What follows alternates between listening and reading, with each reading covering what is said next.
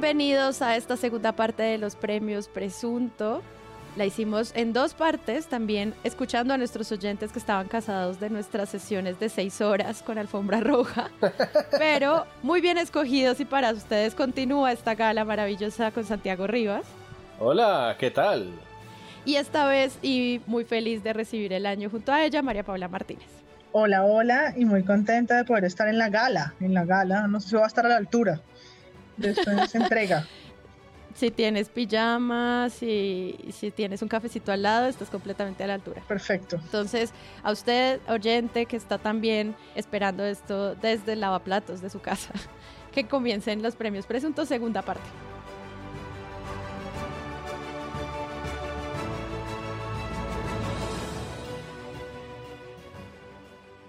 La primera categoría que traemos hoy es la peor noticia sin enfoque de género. ¿Por qué es importante hablar de esto? Ya lo vamos a ver en nuestros nominados. María Paula.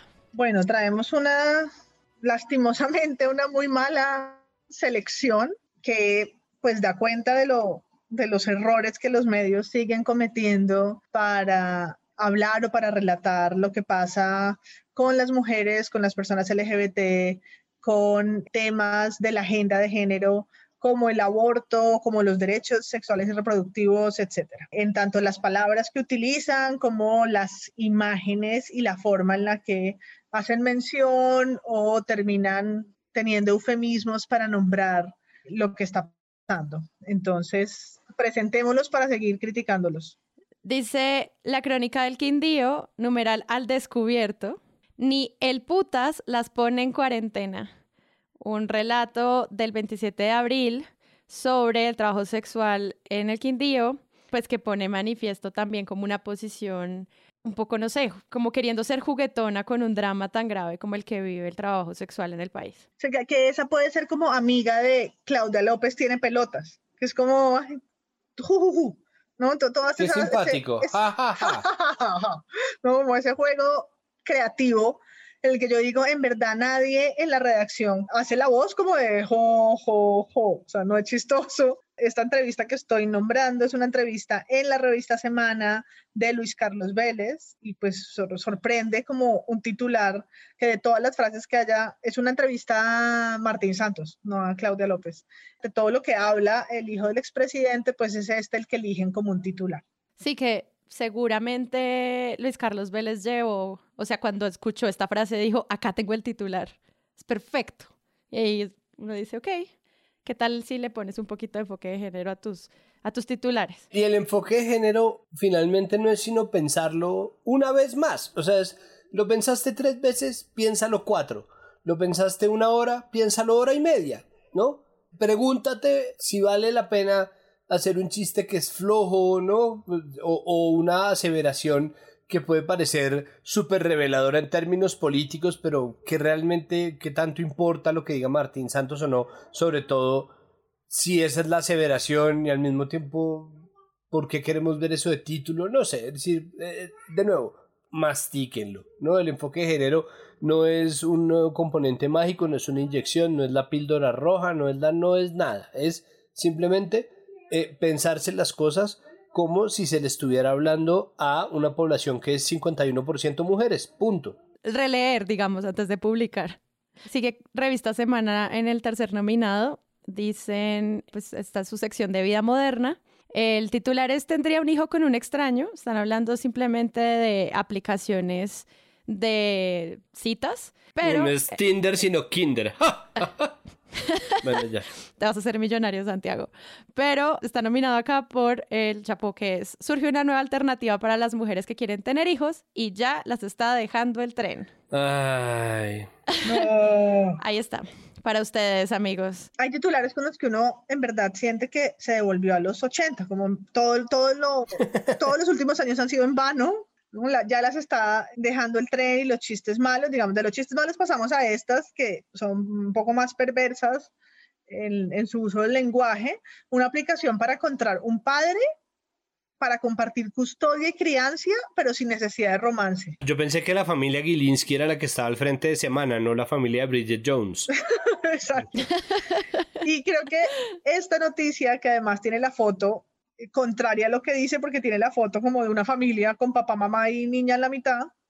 Muy chistosa, sacada por supuesto como de un banco de imágenes de Shutterstock. O sea, es que es muy loco porque está mal pensado porque la imagen es de una familia. Pero ¿en dónde se ve que es de una familia?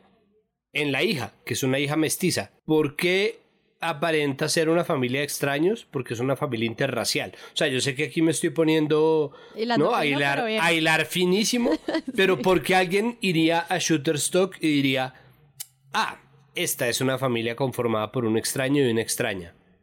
¿No? En vez de ponerla de rubios que a veces utilizan también, ¿no? Es como, por favor, Sí. La siguiente nominado es Blue Radio Colombia, María Paula. No, Dios santo. Para que no aborten, proponen mínimo vital a mujeres violadas. Esta noticia que estaba en Mañanas Blue, nosotros la hablamos en algunos episodios de violencia de género durante el 2020, tiene como este lugar al que caen muchos medios de comunicación, que es retratar las discusiones de aborto con fotografías de embarazos en el último mes.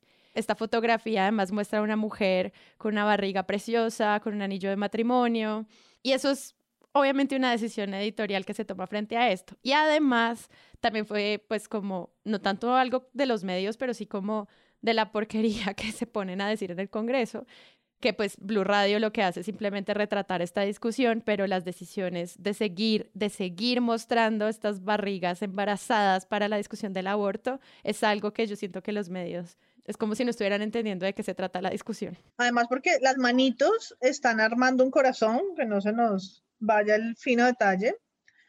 Y el más grave, además de la imagen, es que al menos la violación es una de las razones que la Corte, en las que la Corte permite el aborto. Entonces a mí también me parece muy sugerente en sentido negativo lo que la forma en que se ponen, ponen el titular, porque ya esa no es la discusión. Ya estamos hablando del aborto libre y seguro para todas las mujeres, que no sea solo bajo las tres razones que, ya contempla la ley, pero aquí incluso están poniéndolo para que no aborten las mujeres violadas, que son quienes pueden abortar en este momento, una de las mujeres o uno de los casos por los que se puede abortar. Entonces, para mí el, titular de Blue Radio es como un doble mal, doble por la imagen, doble por la frase, doble por las comillas, doble por todo. Y siguiendo con la rancha de muy malas fotos, pasamos por favor a esta foto del cura, porque es que no puedo con ella Estamos en El Espectador, una noticia de febrero, de comienzos del año. La fotografía es el cuello y la mano de un sacerdote vestido de negro con su cuello blanco y un rosario en la mano de madera con una cruz. Cura tuvo hijo con una menor de edad en Bogotá. Ella denuncia abuso y él dice que fue amor todo está mal ahí. Ojalá lo hubieran puesto en pregunta cómo lo leíste. O sea, al menos, al menos hubiera estado en la pregunta como, como tú lo acabas de leer. Y el espectador, por ejemplo, es un medio que tiene bastantes mujeres en su nómina. Es decir, no es uno de esos medios en donde uno ve que, que la redacción está compuesta sobre todo por hombres, pero es perfectamente evidente que esta noticia tendrían que habérsela soltado a una mujer periodista, que es importante que en las salas de redacción haya más mujeres periodistas y que al menos se les pregunte, oye, ¿qué opinas de esto? Porque es una locura, todo está mal, es decir, la elección de la foto es terrible, pero además Cura tuvo hijo con una menor de edad en Bogotá, ella denuncia abuso y él dice que fue amor, es espérate un momento porque la, el orden de las cosas está completamente alterado. Primero, no hay dos opiniones ahí. Es decir, el cura puede opinar lo que se le dé la gana, pero esa opinión no es válida o no debería ser validada por un medio de comunicación. Entonces, no es como que él dice que fue amor.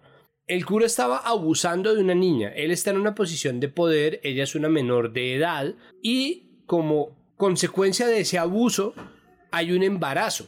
Todo lo demás es parte de la historia, o sea, todo lo demás es pastillaje, pero el núcleo de eso es un caso de abuso, que es lo mismo que preguntarse si los niños son víctimas en la guerra. Sí, sí son víctimas en la guerra, es decir, los medios ya tienen que haber procesado eso, ¿no? Los medios tienen que tener al menos un estómago, no tienen que tener cuatro como los rumiantes, con que tengan uno, un estómago que procese y saque conclusiones y diga, no, un momento, esto es una tontería porque si un cura se está acostando con una niña, está faltando a eh, sus votos, pero por encima de todo está abusando de una menor de edad.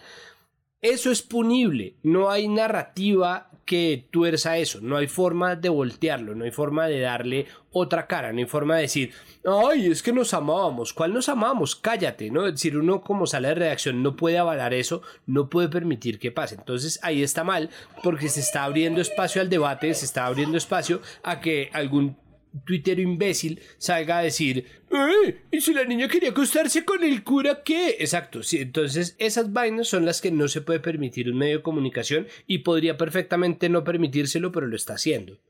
Sí, lo habíamos hablado en algún capítulo también anterior, porque si lo ponemos en, en comparación con cualquier otro delito, tal vez esa no fuera la forma de denunciarlo. O sea, hay un delito en el titular, porque no lo muestran si también la forma más simple y también más natural del periodismo es precisamente identificar y señalar en dónde está el quiebre o en dónde es que se rompe la regla. En algo tan sencillo como esto, en donde hay pedraste, donde hay un abuso a una menor, donde, ¿por qué les cuesta tanto enunciarlo así? ¿No? Es muy fácil decir, claro, es que el amarillismo de si esta noticia sale en el que hubo o en un periódico de Crónica Roja, ¿cómo la anunciarían? Pero a veces hace falta, prefiero un poco la sevicia con la que la anuncian allá, porque al menos se esconde menos que cuando lo hacen de esta manera. Y continúan nuestros nominados. Está dura esta categoría. A mediados de año, por el 12 de agosto, a un menor de edad le amputaron el brazo como en ataque a su orientación sexual. Y los medios cubrieron esto y aquí tenemos dos nominados conjuntos que reseñaron esta noticia. Entonces dice El Tiempo, a menor de edad le amputaron un brazo por ser homosexual en Cintelejo. Un vecino lo agredió en un acto de intolerancia. Hablemos de esta palabra, me parece importante mencionar por qué está nominada acá. No, pero además una cosa, no le amputaron el brazo, se lo cercenaron. O sea, una amputación es un proceso quirúrgico que se hace de manera consensual. Estos son unos atarbanes que deciden que el hecho de que alguien sea gay es razón suficiente para quitarle un brazo. No, no, no. Y hay tolerancia, o sea, tolerancia creo que es una palabra que tenemos que empezar a, a de verdad desterrar de nuestras conversaciones más y más. O sea, tolerancia sirve cuando uno consume algún tipo de químico psicoactivo y cada vez que consume más se vuelve más tolerante a eso. Pero cuando uno habla del valor de la tolerancia, muchas veces se implica que uno le está haciendo un favor a alguien a quien debería respetar. Es más, ni siquiera tendría que existir una palabra que lo describa porque la convivencia no tendría por qué verse alterada porque una persona sea o no sea. No es un crimen de intolerancia, es un crimen de odio y es un crimen punto. Es decir, eh, eh, en este momento la, la categoría de crimen de odio es más importante en la medida en que hay tantos, ¿no? Y es importante combatirlos, entonces es importante señalarlos pero nadie por ningún motivo debería hacer este tipo de cosas y tratar de escudarlo en, en, la homosexualidad no es un asunto de intolerancia, es una persona que tiene un problema real en su cabeza y que tiene que ser procesada eh, criminalmente. No, la intolerancia, eh, sí, uno es intolerante a la lactosa, uno no es intolerante a la homosexualidad, eso no funciona así. Exacto. Y continúa en esa misma línea, Blue Radio Colombia Dice, a joven LGBTI en Sucre le amputaron un brazo en represalia por su orientación sexual. De nuevo, un uso de palabras, María Paula. Yo no entiendo por qué no lo pueden enunciar al revés. Es decir, la persona que sufrió esto, que es eh, un hombre gay, él es víctima de un acto de violencia. Y lo ponen, la, ambas, ambos medios lo ponen como el sujeto de una acción, ¿no? A menor de edad le amputaron el brazo en represalia. Y es como lo pone uno de los tuiteros que además es muy activista, lo dice Daniel Ibarra como un medio que discrimina, que llama a un crimen de odio, una represalia y deja implícito que ser gay es una enfrenta que amerita un castigo, porque eso significa represalia.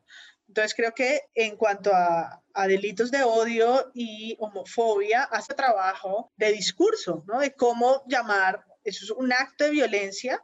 Además es que a mí me sorprende que no aparecen estos titulares y post quienes lo hicieron, que son realmente quienes deberían estar ahí, es decir, dos hombres o tres hombres o quien hayan sido, cometen un acto, un acto de violencia eh, muy fuerte, ¿no? Contra una persona menor de edad. ¿Y por qué lo, lo voltean de, de, esa manera? Que es un poco lo mismo que, que, discutía Santiago con el cura y la menor de edad, que es dónde están poniendo, a quién están poniendo de sujeto de la noticia y cómo le están contando. Aquí creo que están haciendo el mismo ejercicio de hablarlo como si, así como el cura dice que fue amor, pues me imagino que aquí están haciendo el mismo ejercicio como si estuviesen palabras de quienes lo hicieron. No, pues es, porque, es por su orientación. No, es que nadie le amputa un brazo por ser homosexual.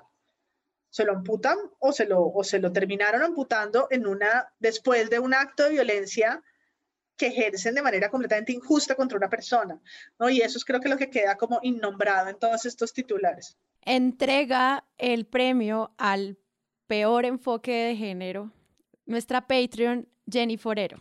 Que a propósito, eh, si ustedes también quieren participar en nuestros episodios, les recuerdo que pueden entrar a nuestra página web y volverse parte de nuestra comunidad. Hola, soy Jenny, soy Patreon desde abril de 2020 y los ganadores, sí, porque fueron ambos tan malos que hicieron mérito para ganar, a peor periodismo sin enfoque de género fueron El Tiempo, al enmarcar este hecho como un acto de intolerancia, y Blue Radio al hablar de que amputarle un brazo a un joven es una represalia por su orientación sexual. Los medios de comunicación son agentes de cambio y tienen un rol muy importante en la defensa de los derechos humanos y el planteamiento de escenarios donde se discutan las desigualdades, esto con el fin de ayudar a erradicar la discriminación por género, orientación sexual o identidad de género. Falta mucha formación en las salas de redacción sobre cómo promover representaciones plurales de la comunidad LGBT. El abordaje de ambas noticias tiene sesgos discriminatorios que no solo perpetúan la persecución, sino hacen un tratamiento estereotipado de estas comunidades. Por eso fue imposible escoger quién lo hizo peor. Nuestra siguiente categoría tiene un nombre que surgió de, yo creo que todos los episodios de Presunto Podcast, que es ¿A quién le importa? ¿A quién le importa.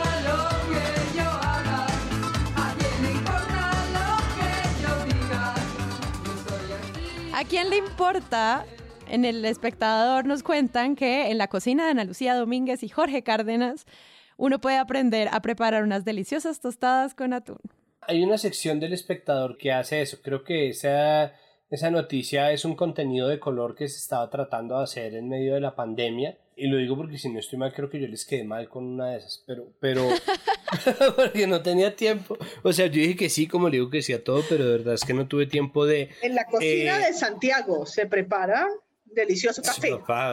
pasta la boloñesa, ¿qué? Por favor.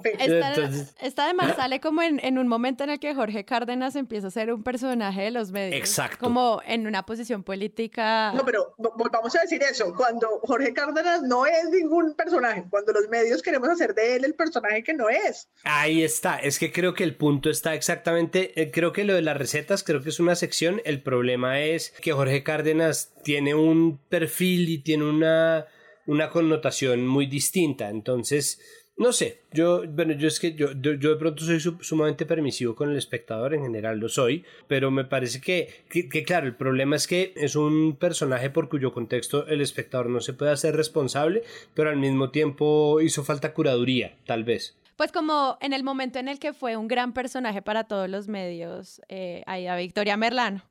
Ah, sí, total. Como, como estos personajes que empiezan a surgir y queremos hacerles contenido de todo tipo, sobre todo teniendo en cuenta como declaraciones de Uribe hace poco de que él podría ser senador y etcétera. Entonces, es que eso sí es inflar de verdad. O sea, sí, yo no sabía que uno podía crecer tanto. Mentiras, Iván Duque no lo probó. sí, ¿qué? Iván Duque es presidente. Olvídenlo, sigamos con los nominados. Dice la W Radio. María Paula, por favor, lee esto. W Radio. Uno debe tomarse las cosas relajado comillas de Álvaro Uribe. Atención, el homónimo del expresidente Uribe. Estudiante de Derecho y apasionado por la política. Este joven contó en sigla W lo bueno y lo malo de llamarse Álvaro Uribe. Nuestro amigo se llama Álvaro de Jesús Uribe Serchar. Tenemos su cédula, muy bello. Con una ¿Serchar? O sea, además, además de ser Álvaro Uribe, le toca serchar. Es que su papá también se llama Álvaro Uribe, según el joven, dice la noticia. Ah, mira, tres Álvaros Uribe. pero es que no le pusieron el titular para poder sacar una noticia a las dos semanas con papá de joven Uribe. ¿Qué, ¿Qué, se siente llamarse Álvaro Uribe y tener un hijo Álvaro Uribe? Dice el tiempo. ¿Qué tienen en común Bad Bunny y Álvaro Uribe Vélez? Hay un pequeño detalle que une al reggaetonero con el expresidente y una foto de Bad Bunny y dice el tiempo. ¿Son cáncer o qué?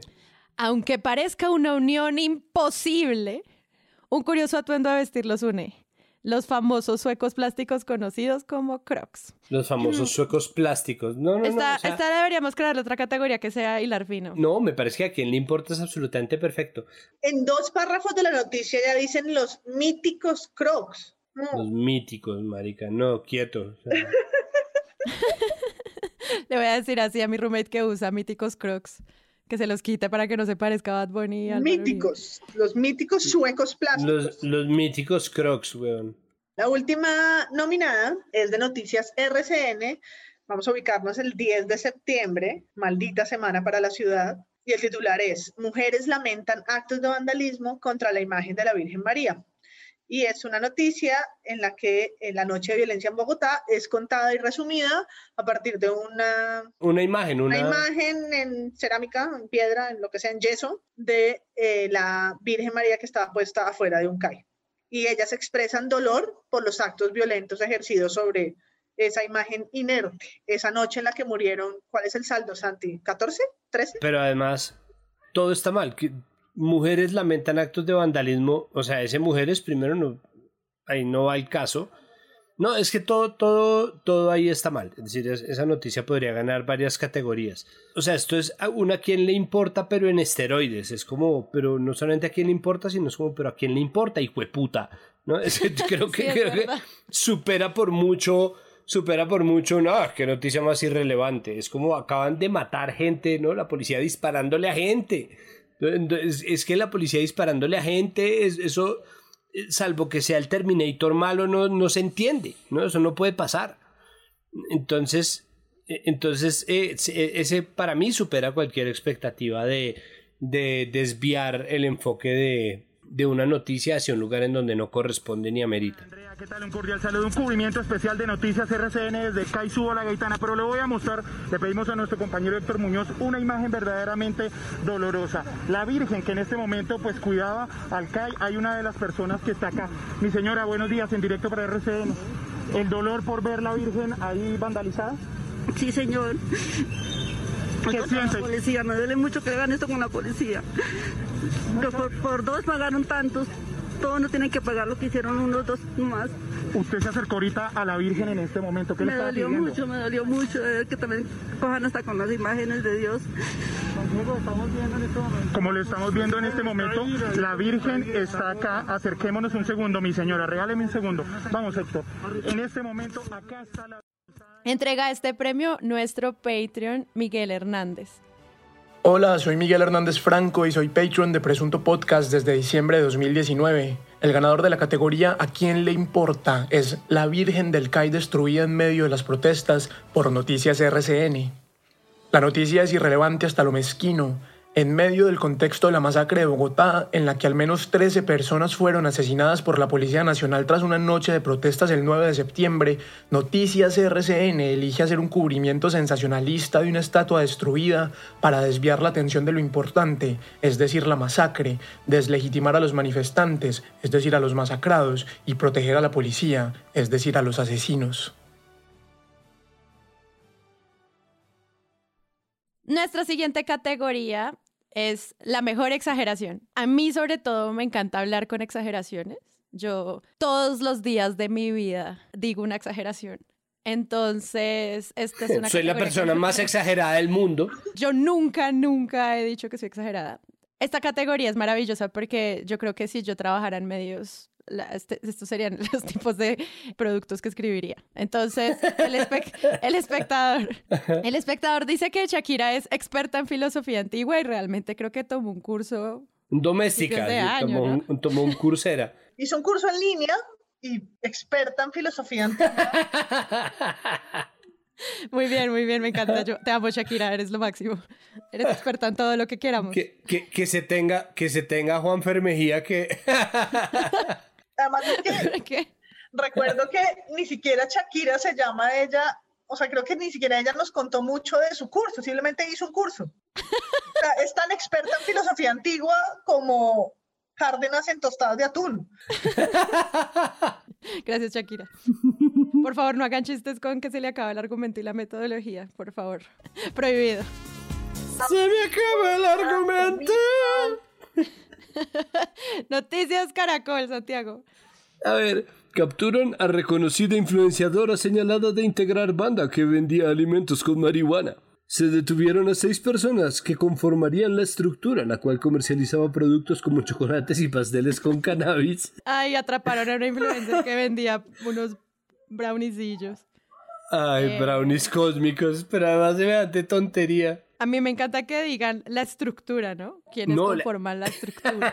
Exacto. Faltó, faltó que pusieran el organigrama de, las de las mafias, como la foto. ¿no? Me encanta Toda el la tweet, red. el tweet que nos hicieron, que nos hizo llegar algún seguidor, que es gran operativo de captura de influenciadora, cabecilla de una banda de narcotraficantes de galletas, brownies y gomitas. Uy, qué bueno, uy, qué bueno de verdad. Cuando exageraron una cantidad de... En vez de decir kilos, dijeron gramos para que sonara más. ¿Tú te acuerdas de eso, Santi? Ah, sí, fue como incautaron 600 millones de gramos. En vez de decir como 6 kilos. 600 de mili, miligramos, de micro, nanogramos. Exacto. Media gramo. 700 mil millones de nanogramos. Acá está, acá está, acá está. Hayan 46 mil gramos de marihuana en Bogotá, aeropuerto del Dorado. Qué bueno, qué bueno, porque ese, ese título tiene el efecto de 46 mil gramos de marihuana. No, no, lo leí. Es como. Percy. Otra gran exageración. Uy, esta exageración. Uy, me encanta. No, pero ahí sí es que, pero es que, perdón, perdón, pues, perdón, pal. Pero es que primero, primero el debate ya es una exageración. Es decir, eh, ¿De quién estás hablando? A ver. el debate es este programa de debate de la mañana que es como los frenemies de la mañana, los enemiguis de la mañana. Porque se sientan Vicky Dávila, directora y, y cabecilla de esta estructura, con Matador, Juan Carlos Pinzón Bueno, Fico Gutiérrez, exalcalde de Medellín, María Andrea Nieto, que es ella per se una exageración, ah, y Lucho Garzón, y debaten, ¿no? Entonces, esa es la razón por la cual Fico, Matador, Pinzón y Vicky son tendencia todas las mañanas en Twitter. Porque arman unos rollazos y unas conversaciones absolutamente desaforadas en torno a unos temas que uno dice francamente. Es que el debate numeral francamente. Pero tienen este que es una absoluta maravilla y es, lo voy a decir como María Andrea. ¿Tiene Colombia capacidad de poner presidente en la Casa Blanca? Mo- Yo nunca Opine había con visto tanta fe a los colombianos desde ese día. O sea, yo normalmente siento que los medios tratan muy mal a los colombianos, pero este fue como un amor tan profundo por nuestras capacidades y una exageración tan grande sobre nuestra posibilidad incluso de poner un presidente en Colombia. Yo voy a usar el No. hashtag que propuso el debate. Es opine con, es absurdo que tengamos este debate. Chao, adiós. Pero digamos que si ellos ponen es absurdo que entonces digamos que lo que ellos están diciendo, porque me- conociendo a Semana, muy posiblemente están diciendo como, ay ya, dejen de darle tan duro a la senadora Cabal, que obviamente eso no va a lograr nada, pues ay, pues a ver. Y en realidad sea como, es que no se tendría por qué plantear desde ese lado, como es que tiene Colombia capacidad de poner presidente en la Casa Blanca. Yo no sé qué estaban pretendiendo hacer, pero sí, numeral es absurdo que estemos siquiera hablando de esto. Ay, y cerramos esta hermosa categoría con, bueno, todo el cubrimiento que ocurrió en los días de la masacre de Bogotá. Pues estábamos hablando también de la violencia policial y de quienes estaban detrás de quemar los CAIs y si era disidencias o el ELN, que siempre está ahí pendiente. Pero en este caso, pues Semana obviamente hace su, una exageración eh, muy intensa en su timeline de redes sociales y además del cubrimiento sobre si Petro promueve las protestas en Bogotá. Esta es una exageración porque durante todo el día hicieron el mismo tweet con fotos donde Petro está en primer plano y atrás, gracias a Photoshop, hay llamas, fuego y un infierno de protesta. Que eso es ya casi un formato pétrico, ¿no? Una, una de las petrofotos favoritas es la de un incendio y Petro detrás. Ajá, y dice, Petro desatado, la actitud que no era. ¿A qué juega Petro? ¿Cuál es la estrategia política del ex candidato presidencial? Petro no es el responsable del incendio, pero se prendió esta semana. Petro no es el responsable del incendio que prendió esta semana, pero sí está echando gasolina. En la que juega Petro, yo creo que tiene que ser uno de los titulares más leídos en los medios colombianos. Sí. Preguntas conducentes. ¿Estará Petro echándole gasolina para incendiar más las calles? Que es como lo estás ya diciendo. Petro promueve protestas. ¿A qué juega Petro al promover las protestas en Bogotá? Y lo que dice Santiago es como pasen todas las fotos de incendios y la plantilla en la que pone la cara de Petro siempre encima. Entrega nuestra categoría de mejor exageración nuestra Patreon Ivania Cerón. Hola, soy Ivania, desde enero de 2020 soy Patreon y el ganador a Mejor Exageración es Revista Semana con la pregunta ¿Tiene Colombia capacidad de poner presidente en la Casa Blanca? Se llevan el premio porque él siquiera que esta pregunta vale la pena hacerla. Es que de verdad son tan tiernos. Con este debate, Semana utiliza muy hábilmente el mismo fervor patriótico exagerado que nos ha convencido de que tenemos el segundo mejor himno después de la marsellesa, de que hablamos el mejor español del mundo y de que Bogotá es nada menos que la Atenas suramericana. Pero realmente están evadiendo de entrar a la pregunta importante y es por qué funcionarios públicos del Centro Democrático participaron en la campaña a favor de Trump y cuál va a ser su efecto legal y político. Nuestra siguiente categoría es notas sensibleras, sensibleras. Sensibleras. Notas rosa. Notas, sí. Sí, los amigos de Bart. Los amigos, gracias. Sería un hombre. Un hombre sencillo. Uno de los amigos de Bart. Nuestro primer nominado es el viaje de Juan Diego Alvira San Andrés. Noticias Caracol. Un abordaje a la mágica isla de San Andrés sin filas cuesta creerlo. Es raro este viaje a San Andrés. No hay muchos pasajeros. De los 150 pasajeros que podría llevar este avión, asústense, apenas vamos 12. No entiendo por qué separan la clase ejecutiva de la de turistas y allí no va nadie. Hay muchas dudas. ¿Puedo levantarme e ir al baño? Claro que sí. ¿Sí? Sí, claro que sí. Las señales están apagadas y en la parte posterior se están utilizando los baños. Ya me autorizaron. Vamos a ver. El viaje de, Juan Diego Elvira a San Andrés es una joya del periodismo contemporáneo. Eh, me parece sumamente gracioso. Es decir, el- la cantidad de susurros que hay en dos minutos, la cantidad de sorpresas por cosas que, hombre, no, lo de San Andrés fue bastante entrado en el 2020, no tendría por qué ser tanta sorpresa, pero todo es, ¿no? Como de todos estos pasajeros hay apenas 12 de ellos. 12. Y todo lo demás es cámara puesta sobre la frente de Juan Diego y- va caminando y mirando. Entonces, pues bueno, eso ya es el estilo de él. Eso es, decir, esa es la marca de, de Alvira, pero sí es una sensiblería ya un poco melosa. o sea, ya. En estos momentos donde es tan peligroso todo para los periodistas como financiar este tipo de notas, pienso que, pues no sé si son necesarias tampoco. Quién sabe, pero al mismo tiempo son redituables. Yo creo que son perfectamente redituables porque si no, nadie que no le gane plata a un medio está ahorita en los medios. Ese es, es, un, medito, es un medidor muy claro, es decir, todo está tan enfocado en, en los negocios, lastimosamente, que al tiempo las empresas o los medios como empresas son perfectamente transparentes y uno puede ver quién sí y quién no le da plata a, a los medios. Y Juan Diego Alvira, nos parezca o no, le da plata a Caracol. Yo prefiero, por ejemplo, esto que las notas esas sobre drogas que me parecen irresponsables, políticamente dañinas, eh, me parecen no solamente sensibleras, sino además innecesariamente moralistas, todo mal, o sea, esos me parecen todo mal. Lo que me pasa con Alvira es que él es la noticia demasiado a menudo. Debería importar más la, más la historia y no que Juan Diego Alvira se metió en un avión donde solamente, ojo, ojo, había 12 pasajeros. Como, ¿no? Casi que podría entrar en a quien le importa. Bueno, Nota Sensiblera es una versión un poco... Es una versión cursi de a quién le importa.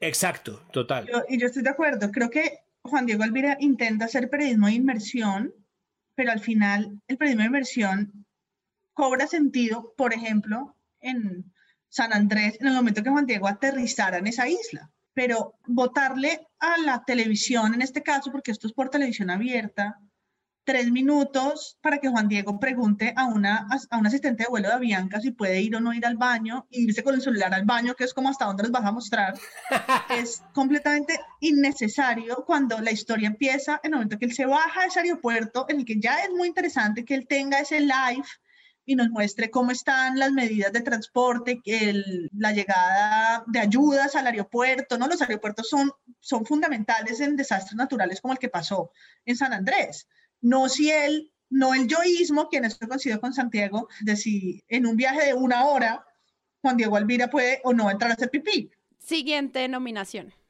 En el país no se habla mucho de los venezolanos que se han integrado positivamente a la sociedad, sin embargo hay un numeroso grupo que no solo lo ha hecho, sino que se dedica a poner su granito de arena por Colombia y por los que llegan.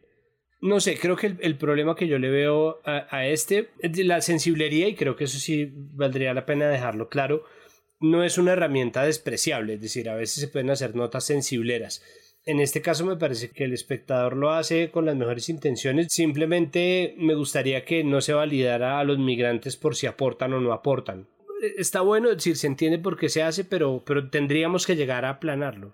Pero también da por sentado que hay muchos que no. Y eso es lo que es al final un poco Exacto. No, además no, no reivindica una mirada de más de derechos humanos y de entender la migración como eso, como un derecho, y a los migrantes eh, como las personas que han llegado a vivir y a ejercer ese derecho en otro país. Porque es esa, a mí esa cosa empalagosa del granito de arena por Colombia, pon tu granito de arena ni a la idea de ese ciudadano que debe ser patriota, ¿no? Entonces creo que esta, este tipo de noticias tienen eso, ¿no? La solidaridad del país no habla de los que de los que sí lo hacen bien, solo habla de los que lo hacen fatal, ¿no? Es lo que hay detrás. Yo a esta le doy una como una muy mala una, una atinó muy mal a contar una historia que probablemente no tenía una intención xenófoba, por supuesto. Continuamos con los nominados, Noticias Caracol y Noticias Caracol. Yo creo que se pueden presentar juntos, María Paula. Sí, eh, estas noticias sensibilera es un poco noticia pornomiseria presentada con orgullo y es noticias de niños y niñas, ambas de Noticias Caracol. Una es un niño convirtió su pequeña casa de tabla ubicada en Puerto Colombia en aula virtual para cumplir su sueño con una tabla, ser piloto y regalarle una casa a su mamá. En su pequeña casa de tablas en Puerto Colombia, Lisandro Hernández busca acomodo para recibir parte de sus clases a través del canal regional Telecaribe. Sí, muy bueno. Sí, estoy aprendiendo. No mucho, pero sí. Se trata del programa Escuela en Casa. Y los otros dos niños eh, encontraron en la basura un computador y con él juegan a hacer sus tareas, que lo hemos comentado en otro episodio del Presunto Podcast, en cómo esto eh, no pone el foco en, por supuesto, la desigualdad, la, la pobreza y los problemas de acceso a la educación que estamos teniendo o que se hacen más evidentes en la pandemia en un país desconectado y con tan poca infraestructura para que niños y niñas puedan estar educando en casa. Y en melocotar estas no noticias de los niños, de esa, de esa como ese orgullo de es que verdad no nos varamos, son súper creativos los niños con un computador roto, juegan a que tienen internet, qué berracos. Tras esta fachada se escribe una historia de inocencia y realidad, un contraste entre lo imaginario y las circunstancias con las que vive una familia que poco conoce adversidades o que quizás puede conocerlas, solo que aprendieron a vivir con ellas y a disfrutarlas. Como no tenemos un computador de verdad, que pensamos que ese es un computador de verdad para que los distraigamos un ratito. Mientras muchos niños de su edad se conectan con lo último en tecnología, este par de primos se conectan con su mundo a través de una vieja y obsoleta pantalla de computador y un teclado dibujado con carbón sobre un trozo de madera. La pantalla está otra. ¿Cuál es la noticia ahí? La noticia es que la gente está muriendo de hambre y no tiene computadores y necesita hacer tareas y la pandemia eh, acaba de revelar la horrible desigualdad en la que vivimos. la noticia no es se superan porque aspiran a tener internet. Sin niños, ejemplo de persistencia, no es el chapo aquí. Exacto, entonces, entonces los niños que aspiran a ser reyes pues son un ejemplo de progreso ni el hijo de puta, porque eso sí que es movilidad social. Míralos, juegan a ser de la monarquía, ah, qué lindos. No, es decir, como jugar a que hacen tareas por internet es simplemente una dinámica del juego que replicar lo que se ve, pretender a partir de esa noticia decir, eh, si ven qué resilientes somos, es además darle a la resiliencia una importancia que no tiene en tiempos en los que lo que deberíamos estar haciendo es cooperar para que la gente sí tenga efectivamente computadores e internet y sobre todo comida y salud y no la tienen. ¿no? Entonces, ¿cuál es la noticia en realidad? Creo que en ese momento también lo decíamos, y claro que los periodistas lo hacen con la mejor de las intenciones, pero hay que revisarse constantemente porque la gente que pudo estudiar comunicación social, la gente que trabaja en los medios y que se gana un sueldo, también vive en un privilegio y también habla desde la burbuja y desde esa burbuja está también impartiéndonos ¿no? su visión del mundo y es importante hacerse ese cuestionamiento constantemente. Ah, qué problema. Se encontró con su nevera demasiado llena y es como cállense, ¿no? Hay que saber de nuevo parar un momento y hacerse la pregunta de ¿cabe? ¿Realmente cabe hacerlo? Para cerrar esta sección, tenemos una mención especial al periodista Juan Carlos Mateus de Noticias Caracol por este reporte. En la ciudad de Bogotá, Muchas veces encuentran este aviso de prohibido parquear. Finalmente ellos quisieran que fuera más bien, como todos nosotros, prohibido pandemia. Hola, soy Juan Sebastián y los escucho desde Nueva York. El premio a la noticia más sensiblera se lo lleva Caracol Noticias y su reportaje sobre dos niños en Tunja que encontraron un computador averiado en la basura. En un proceso casi alquímico, esta oda a la pornomiseria transformó la precariedad en creatividad y las enormes brechas educativas en un juego de niños.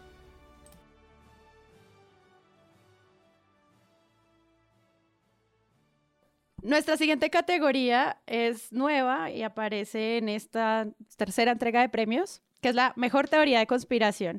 Los nominados son... Uy, esta me encanta. Por favor, MP. Blue Radio con, con chocolatada COVID vándalos buscarían infectar a policías durante el paro. y la foto es fantástica. Es eh, el SMAT, en cualquier otro día probablemente, y una foto de estas representaciones del coronavirus, en este caso rojo, enorme. y pues lo que pasó en Twitter con todo el mundo riéndose de la chocolatada, chocolatada COVID. Que, ¿Cómo le echaron COVID al chocolate? ¿Se lo, se lo preguntaron? Gran teoría de conspiración. No, es que, es que, es que por donde se le mire es una absoluta demencia. Primero, obviamente, porque lo que hay es una agenda oculta para eh, relacionar las aglomeraciones de la protesta social como productoras de, brotes de pandemia, ¿no? A diferencia de muchas otras formas de aglomeración que tuvimos la oportunidad de ver horrorizados, eh, siendo que se trata del derecho a la protesta. Pero ok, ¿no? Digamos, dejemos pasar eso y pasemos a cómo hicieron para meter el COVID en el chocolate. Entonces, no, como tenemos aislados a tres compañeros desde hace cuatro días que mostraron unos síntomas y vamos a hacerlos toser en esta olla de chocolate durante repetidas ocasiones para llevar la olla tapada para que el policía tenga bien comérselo el día de la marcha. ¿Y cómo van a hacer? Entonces, como eh, como, como los Looney Tunes, o sea, se van a disfrazar de policías. Eh, Mira, amigo, ¿quiere un chocolate? Oh, gracias. ¡Qué frío! Eh, ser del ESMAD es un oficio muy duro. Y se toma un chocolate y. ¡Oh! ¿Pero qué pasa? Siento que en cuatro a cinco días voy a empezar a presentar algunos síntomas que podrían o no ser fuertes y otros, tal vez no tanto, pero tal vez podrían mandarme una unidad de cuidados intensivos. ¡Has caído en nuestra trampa, policía! Ahora tienes COVID. O sea, como... Marica, es la cosa más estúpida. Es que de verdad, el nivel de estupidez, huevo, que, que de esta noticia es como, como una casa editorial se puede hacer responsable por un titular así, por un tweet. Es como, claro, obviamente se pierde en la marea inmensa de los tweets del mundo, pero ¿qué es este nivel de ridiculez? Ya, es perdón, es que ya eh, no, no amerita nada distinto. Y esta, con esta presentación, eh, actuación de radionovela que acaban de vivir, queridos oyentes, eh, pues es el ganador. es que ya. bueno, nosotros nos gusta también resaltar el trabajo que hacen los periodistas. Quisiéramos hacerlo más y es también una meta para el 2021. Entonces, con ustedes, el mejor cubrimiento. El primer nominado es Cuestión Pública la noche del 9 de septiembre.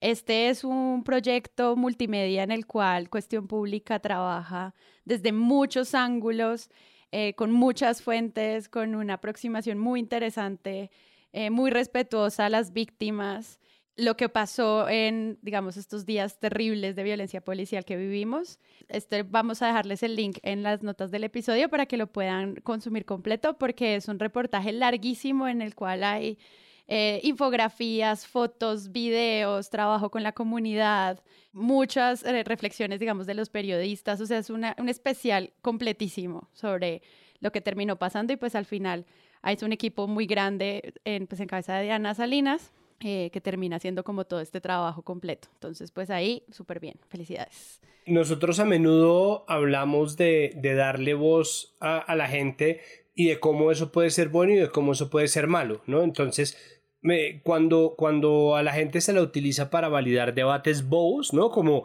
como ¿Es la minga indígena un foco de infección? Opina en nuestra urna virtual. ¿no? E, ese tipo de cosas es como cuando uno dice, es que a la gente se la trata como idiota y se desaprovecha el, potencial de la gente. En este caso, incluir a la gente en la historia, darle voz efectivamente a las personas, ponerlas desde una relación que demuestre no solamente lo que pasó, sino además el, el tamaño y la proporción real de la relación de la gente frente al poder y a los estamentos del poder y a los centros del poder y a la policía y su poder eh, me parece que es, que es importante y que es lo que hace que este reportaje tenga como un doble, eh, no, amerite un, así un doble nivel de, de encomiabilidad.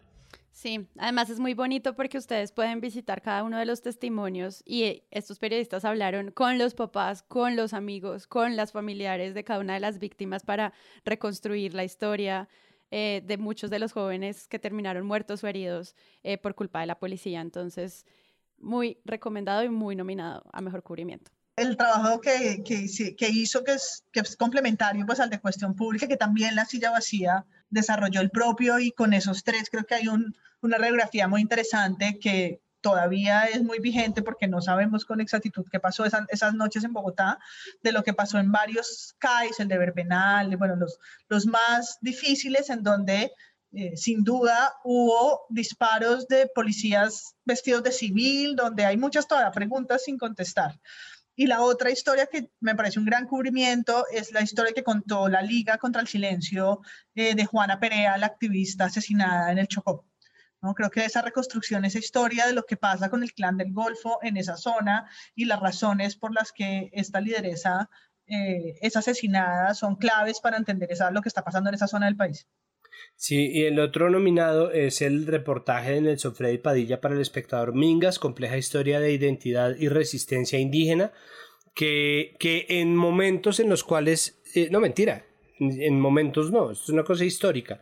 Un país racista que tiende a simplificar las necesidades de las minorías étnicas oprimidas, en este caso las comunidades indígenas, tiende a ver la minga con desdén, la ve con desprecio y en este momento de pandemia la ve con asco y con miedo, ¿no? Con más miedo del normal y el espectador se da la pela y siempre se ha dado la pela por cubrir todas las partes y todos los sectores de la población que, están en juego. Nelson Freddy Padilla, periodista del espectador, pues hace este reportaje sobre las mingas que es realmente bueno y que busca abarcar un problema en su complejidad, cosa que se le agradece porque de verdad hace más falta ese tipo de miradas.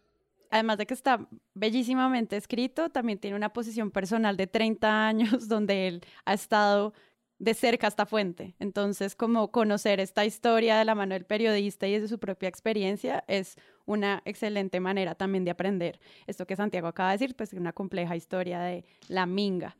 Y eh, finalmente está La silla vacía, el 24 de agosto hacen una reconstrucción de las guerras locales para darle contexto a las terribles masacres que vivimos en el 2020, em, que no nos dijeran que a la gente la están matando por incumplir el COVID, sino cuáles son las guerras que se están dando y en qué niveles, porque todas son muy distintas. O sea, no es lo mismo lo que pasa en Antioquia, Caribe, Pacífico, a Santander.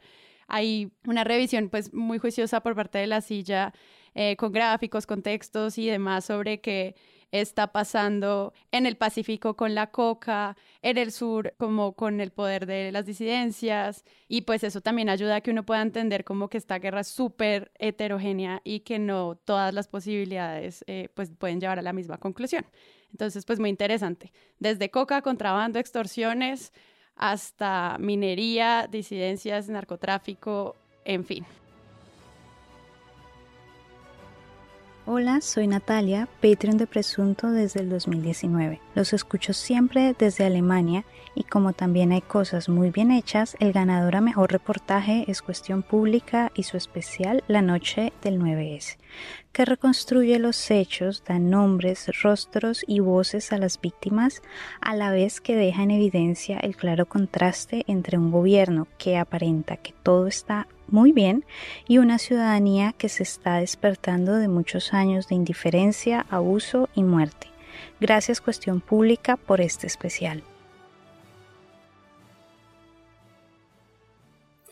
Pues peor reportaje nos deja en donde habíamos quedado nosotros con la silla vacía, pero esta vez con ese pseudo reportaje, porque es que más que, más que un reportaje es un editorial y creo que el gran problema está ahí. Es como tratar de hacer una investigación a fondo de un fenómeno que no tenía mucho tiempo de haber avanzado, que era Matarife, ¿no? Era obviamente, ¿no? La bajada de Matarife puede ser mucho ruido, pocas nueces, en la medida en que duraron un montón de tiempo haciéndole propaganda, ¿no? Que, que o, hemos dicho, haciéndole promoción, no propaganda que iba a salir Matarife. Ya viene Matarife, pilas con Matarife, que Matarife no sé qué, Matarife sé cuánto, pero Matarife no había pasado.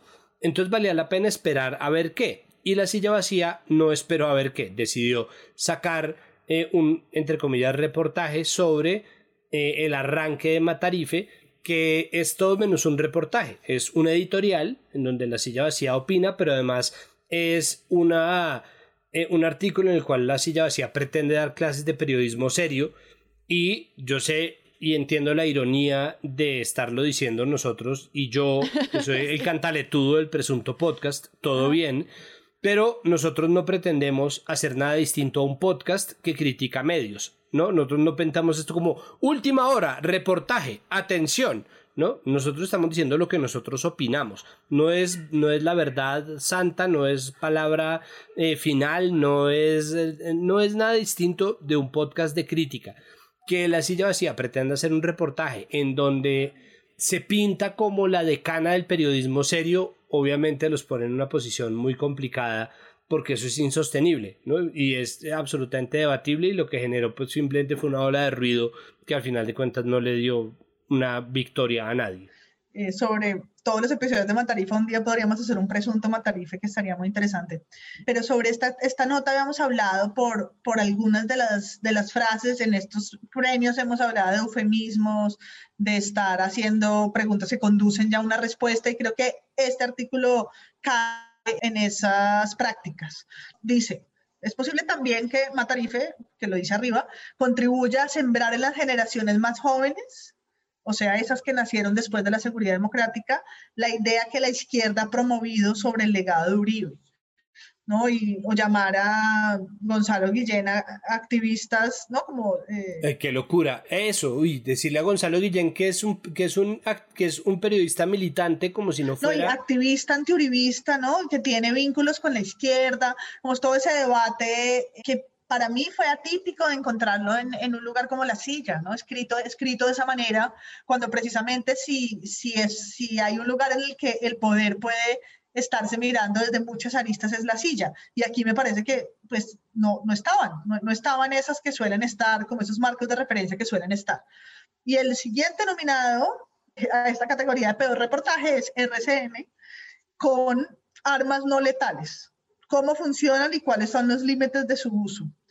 y eh, fue un reportaje en televisión además, en las que por supuesto los protagonistas es, tiene como el mismo guiño que tuvo el que le hizo los informantes al policía que le disparó a Dylan, policía reportaje en el que volvemos a la narrativa heroica y a esta idea de que las armas no letales están contando sobre las armas no letales.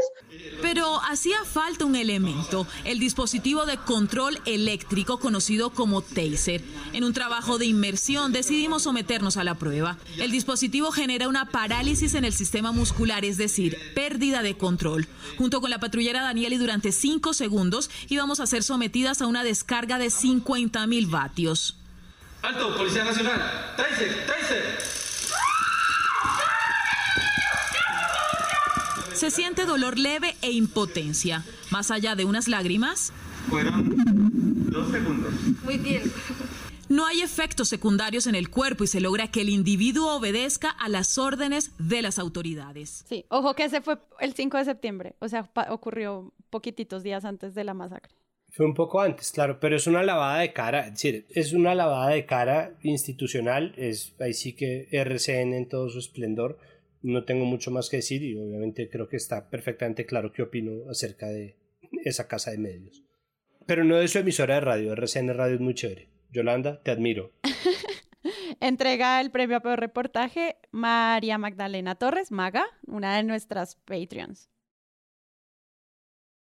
Hola, soy María Magdalena Torres. Soy Patreon desde mayo de 2020. El ganador a peor reportaje es el reportaje de RCN Video, Armas no letales, cómo funcionan y cuáles son los límites en su uso. Como consumidora de medios de comunicación, creo que en realidad no se hace una investigación adecuada frente a las armas, entre comillas, no letales.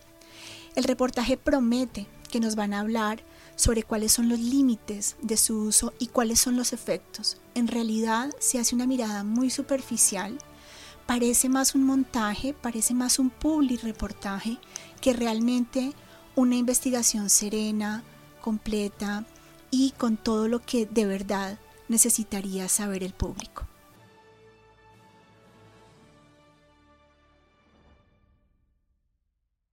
Bueno, pues estos premios fueron traídos por ustedes gracias a nuestro equipo de Patreons, que además patrocinan también una serie de entregas especiales, unos, unas menciones de honor que no podían quedarse sin entregar. María Paula, ¿cuál fue el mejor eufemismo este año? Ganadores. Menciones, menciones de honor a el no debate de los homicidios colectivos y masacres, el no debate con los medios que utilizan una comilla, doble comilla, ¿no? Que entra pues a la competencia de donde está el falso positivo, la mermelada, el carrusel del pañal y todo lo demás. Sí, una discusión amplia sobre el uso del lenguaje es como, ¿se dice masacres o se dice homicidios colectivos?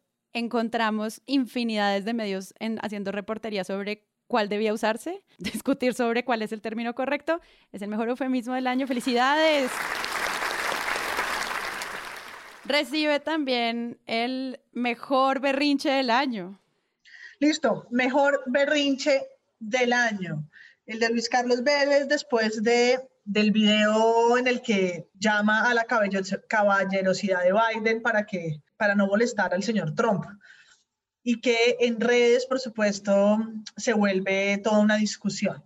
Saca un video que parece como el, el minuto de Dios, pero de dos minutos, el doble minuto de Dios, en el que dice, por nuestros hijos, hago este video por la familia, por la noche que el día que ya pasó y la noche que viene, o en el que eh, dice que lo han cortado, entonces pues como así, eh, un poco se excusa diciendo que eso no fue lo que él dijo, pero pues el video está y si lo dijo, si es un asunto de edición, nos podemos preguntar por qué en televisión abierta y en, un, en vivo, en directo, están editando un periodista y, dos, en las malas intenciones y lo que, los problemas psicológicos que crean los periodistas cuando se les juzga por lo que dicen, que al final, pues sí, es nuestro trabajo, es decir las cosas y la forma en que las digamos eh, va a tener todo que ver en cómo la gente las entiende. Entonces, eh, su video de dos minutos y medio, le damos una mención de honor a una innecesaria pataleta.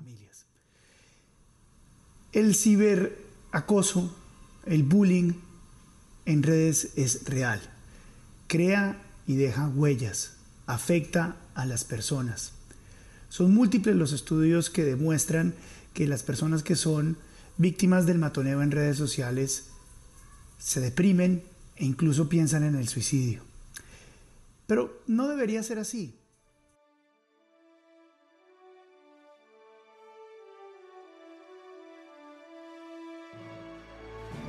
Bueno, pues estos fueron los premios presuntos, segunda parte. Gracias, Santiago.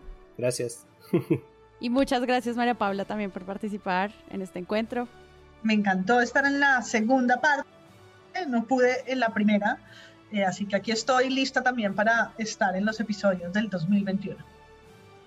Sí, entonces con este episodio nos despedimos, hacemos una pequeña pausa, pero es porque Presunto viene con una reinvención maravillosa. Seguramente va a ser igual, pero vamos a hacer una pausa de unas semanas porque los queremos y porque queremos mejorar siempre. Entonces, nos vemos en esa primera gran semana de febrero donde se celebra el Día del Periodista. Entonces, prepárense porque Presunto 2021 viene cargado con todo y sobre todo queremos mejorar y queremos recibir todos sus comentarios de lo que pueden esperar que pase con este podcast durante este año. Así que gracias y acá estamos. Mientras tanto, pueden repetir episodios viejos, son chéveres, ¿no?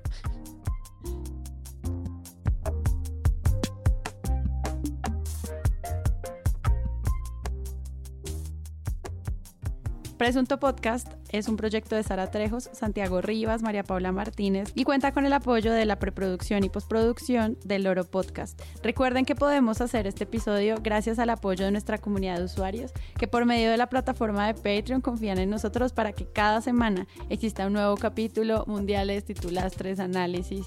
Gracias por seguirnos en nuestras redes sociales, Presunto Podcast, en dejarnos mensajes y sobre todo gracias a todos por compartir los episodios.